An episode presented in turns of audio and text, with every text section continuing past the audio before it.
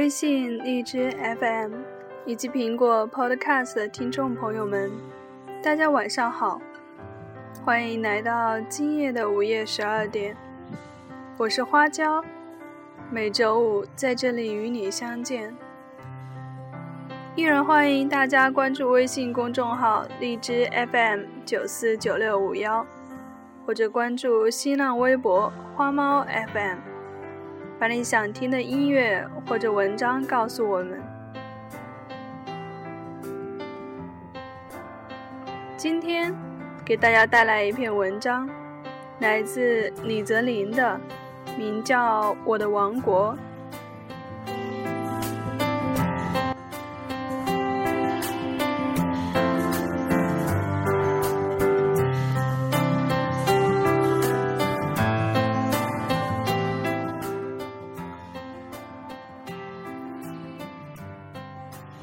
岁那年，妈妈牵着我的手带我上小学。我问妈妈：“一节课四十分四十分钟有多久？”妈妈说：“你认真听老师讲课就会很快很快，但你要是老想着下课，就很久很久。”我点点头就进去了。可我有多动症，甚至没有办法短时间集中注意力。然后每节课就真的好久好久。一年级快结束的时候，我机关算尽，极尽能事，才终于最后一批入了少先队，戴上了红领巾。戴上红领巾那天，我觉得是我人生中最快乐的一天。但是快乐没持续多久，我就去了上海。在上海。我的红领巾又被取了下来，换上了绿领巾。我不服，老师给我的解释是，我们只能算苗苗团，要到三年级才能戴红领巾，并且到了上海，我才知道书包居然可以那么重。每天早上，妈妈把上万斤的书包帮我背上肩膀以后，手在下面抬着。问我准备好没？我深呼吸一口，说：“准备好了。”然后妈妈放手，我就跪了下去，接着再爬起来，一步一脚印的上学去。但这并不影响我快乐成长。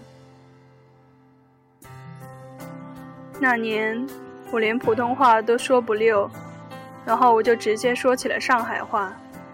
他们听不懂我说什么，我也不知道自己在说什么。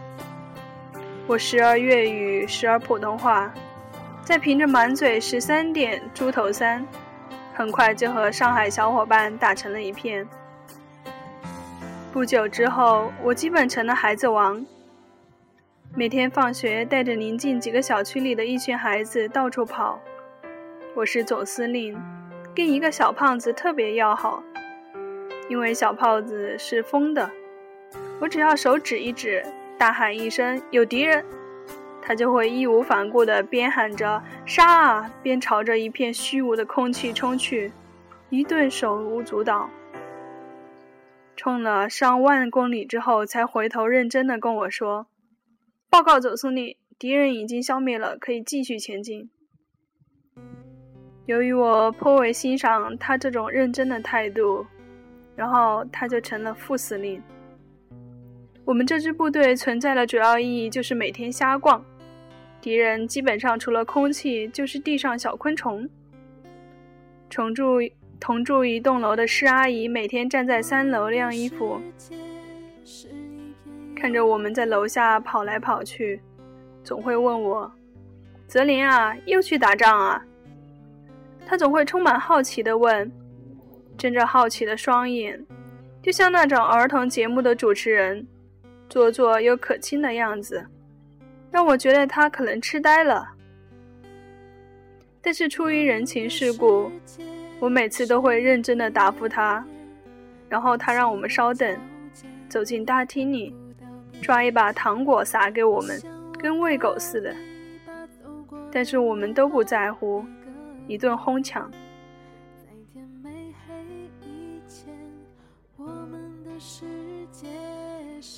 在上海的第一个冬天，我起床发现窗户上结了一层雾，走出门去，发现家门口的水池结冰了。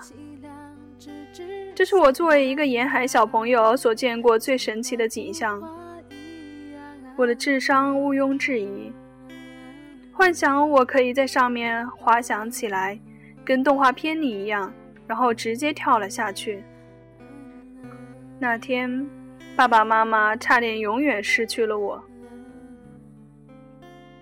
那天过后，我召集了一大群小伙伴，从附近正在装修的房子前捡来许多长长短短的木板。我告诉他们，我们将一起造艘船。然后他们各自兴奋地回家，偷出了一大堆工具：铁锤、钉子、扳手、水彩笔。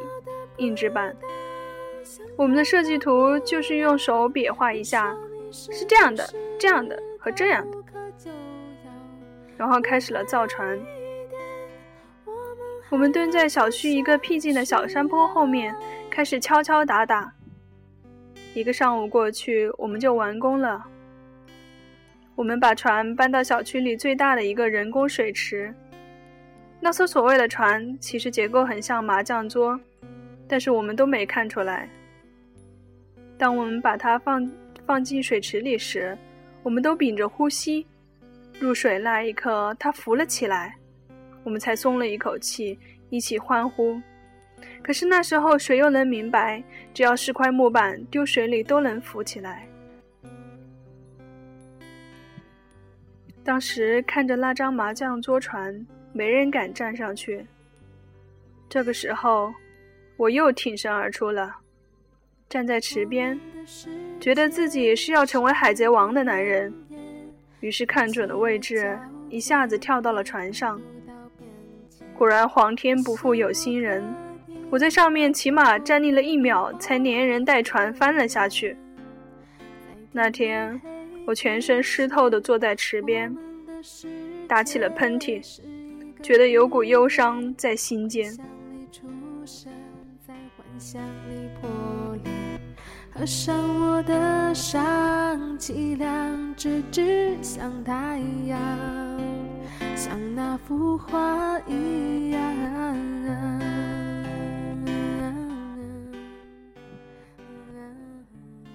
妈妈说：“人不怕没文化，就怕又没文化又胆大。”那次之后，我被严加看管了一个寒假。但当春天万物复苏，夏天悄悄来临，我又觉得自己行了。那时的我，上海话已经说得飞溜，每天阿拉来阿拉去，俨然一个上海人，再也没人管我叫小广东了。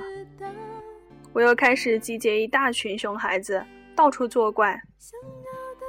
家旁边有个社区幼儿园，周末我们常常爬进去玩。因为里面有个很大的草坪，草坪上很多滑梯、秋千等儿童设施。只是那里有个凶狠的怪老头，负责看守幼儿园。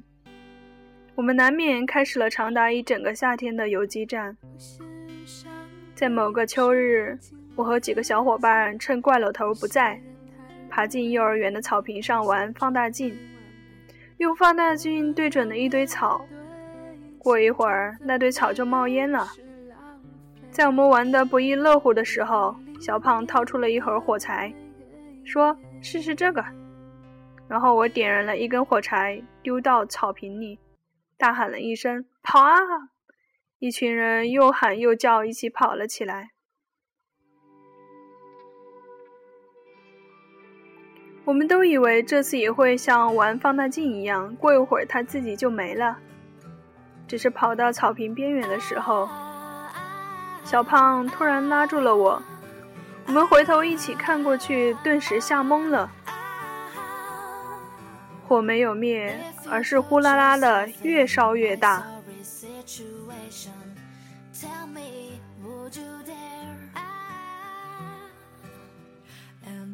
当时我们脑子一片空白迅速的翻出了围栏然后小胖拉着我一路狂奔跑到远处时 easy to tell me exactly what i should be. Your perfect picture 当时我们脑子一片空白迅速的翻出了围栏然后小胖拉着我一路狂奔跑到远处时那片草坪已经冒起了滚滚黑烟。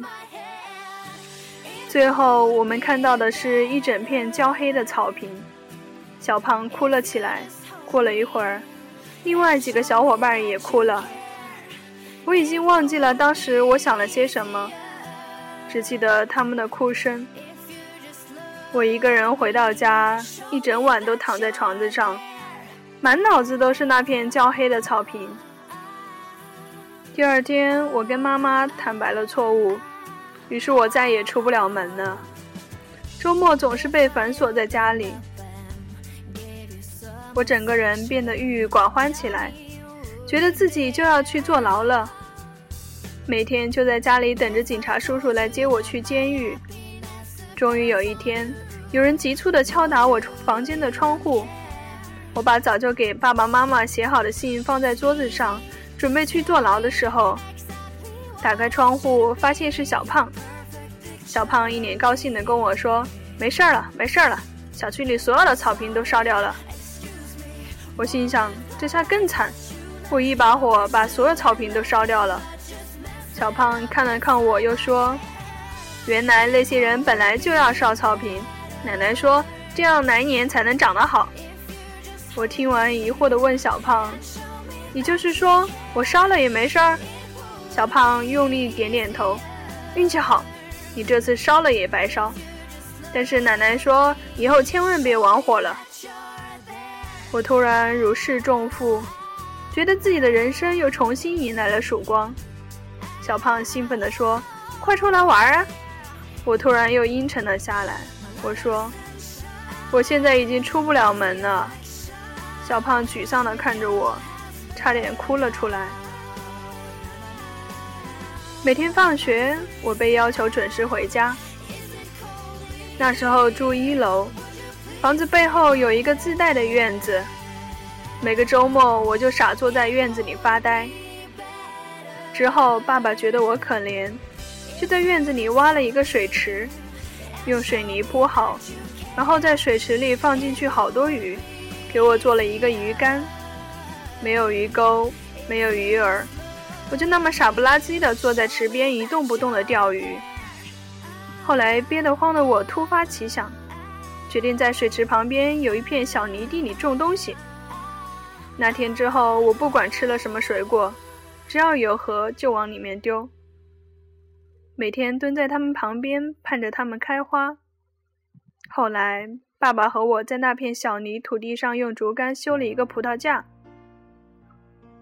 十多天过去，除了杂草，上面什么都没长出来。我问爸爸，爸爸说他也不会种东西。我就想起了幼儿园那个怪老头，因为他的传达室旁边种了好多青菜和萝卜。我径直跑到幼儿园的传达室门口，怪老头看了我一眼，就继续低头看报纸。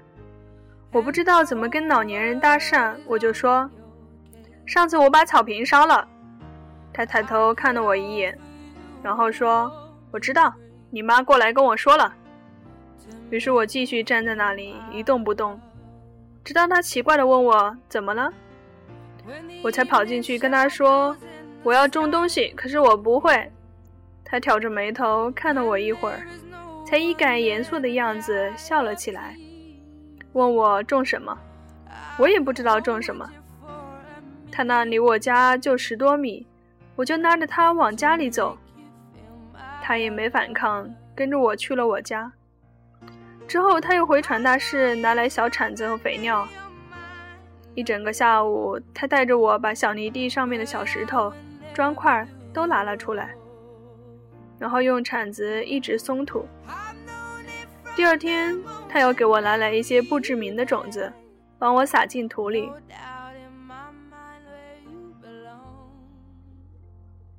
在某个傍晚，我放学回家，他手里拿着一包东西。说要帮我种在葡萄架下，到时候就会长很多东西出来，以后就可以在葡萄架下乘凉了。没过多久，果然长出了很多藤蔓植物，爬满了整个架子。爸爸看我小有成效，又找人在水池和泥地之间挖了一个水井，方便我给植物浇水和给鱼池换水。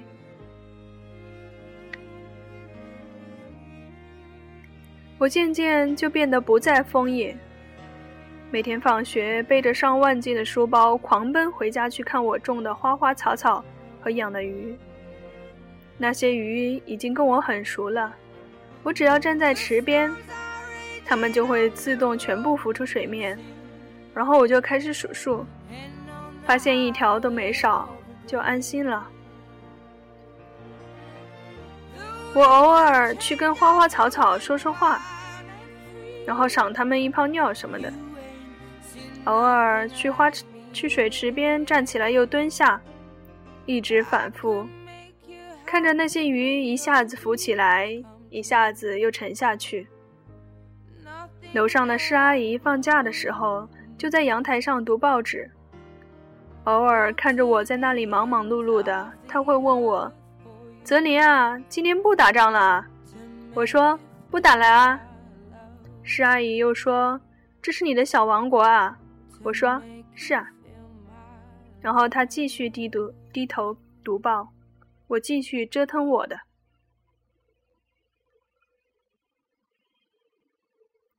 那时我们正好学了一篇课文，讲述一只蝌蚪怎么又长尾巴又长腿。然后有一天，它就呱呱呱了。学完我就很好奇，每天吃完饭准点趴家门口的人工水池边捞蝌蚪，捞了以后就全放进我家院子的小水池里，并且告诉那些鱼不准吃。那些鱼就真的没吃。我每天对照着课本观察小蝌蚪们。直到有一天，它们真的长成了青蛙。每天夜里，它们成群结队的叫喊一个通宵，逼得我每天夜里临睡前都要去给青蛙们训一会儿话，学着爸爸妈妈的语气告诉他们：“你们晚上不准吵，不准呱呱叫，要按时睡觉，不然你们就不能在家里待着了。”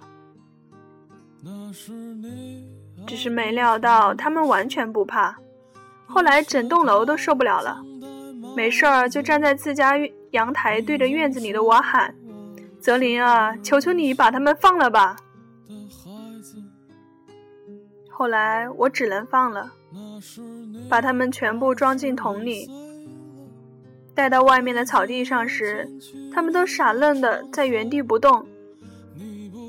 我顿时感到很心酸，我坐了下来，跟他们告别。我说：“爸爸不能照顾你们了，因为大人们都不喜欢你们。”最后我还是舍不得，犹豫了一下，又偷偷抓回来两只，装在裤兜里带回了院子。妈妈怕我伤心，几天过后给我买了一只乌龟，说乌龟不不吵又好养。我渐渐就习惯了自己玩自己的。小伙伴们全都看不见我人。小胖来找我，我说：“现在我有一个王国了，我是国王了，不带兵打仗了。”小胖不信，我就带他到我家院子，给他展示我的花花草草和葡萄架，还有站在鱼池边，我如何让鱼群浮起又沉下。小胖神奇了一整天，那只乌龟成了我的大将军，两只青蛙是我的参谋，水池里的鱼是我的一艘艘军舰，我那些玩具、赛车、机器人，则是士兵和战士。他们每天被迫打仗，被迫讲和，被迫上演着一幕幕自编自导的故事。他们有些成了坏蛋，有些成了英雄。两只小青蛙总是被迫乘上四驱车到处晃，而乌龟被我固定在水池边，因为我觉得它要指挥那一艘艘军舰。我熟悉院子里的每一个角落，并且每一个角落都与我有关。我知道哪个角落里藏着西瓜虫，哪个角落每天会有成排的小蚂蚁。我知道里面每一株植物、每一个动物的名字。偶尔还要自己调石灰，给院子里掉灰的墙壁打补丁。在墙上画满了乱七八糟的东西。每天临睡前，我都去院子里打一桶井水，给花花草草浇一遍。每个周末都给鱼池换一次水。我时常玩累了，就把乌龟和青蛙放在我肚子上，躺在地上静静地听着周围不知名的昆虫和鸟叫声，最后迷迷糊糊地睡去。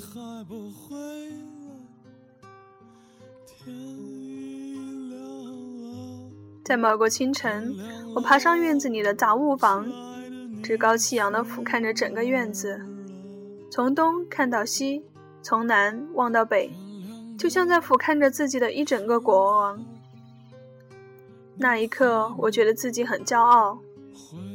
我站在上面想了很久，也没想出来自己面对这一整个王国时，心里还想拥有些别的什么。于是。我断定自己那一刻已经拥有了一切。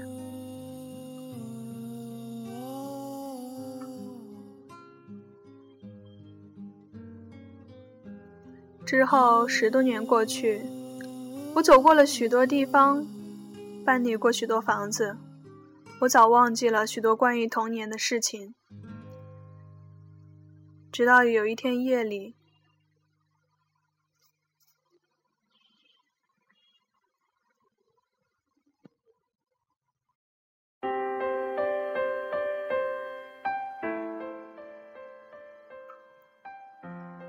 看到了一篇别人写的故事，里提到了上海，才忽然想起我曾有过一个王国。打开网页，搜索曾居住的地方——浦东金桥湾清水苑，出来了那里许多的图片。看着熟悉的小区、人工池，我突然眼睛红了。去翻旧照片，看到那时的小国王正站在院子里。对着镜头不谙世事的傻笑着，很明显，那时候的他并不知道，自己最终没有成为船长，也没有成为带领千军万马的司令，更没有成为一个国王。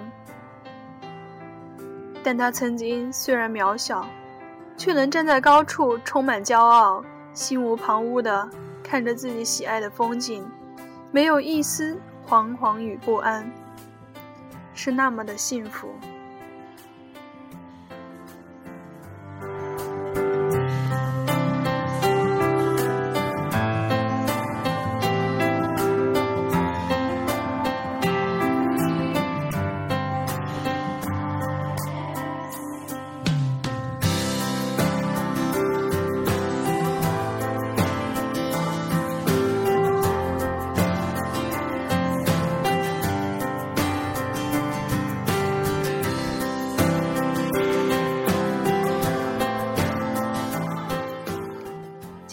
目就是这样，感谢你的收听，我是花椒，陪你熬过漫漫长夜。节目的最后，依然祝福你有个好梦，晚安，下期再见。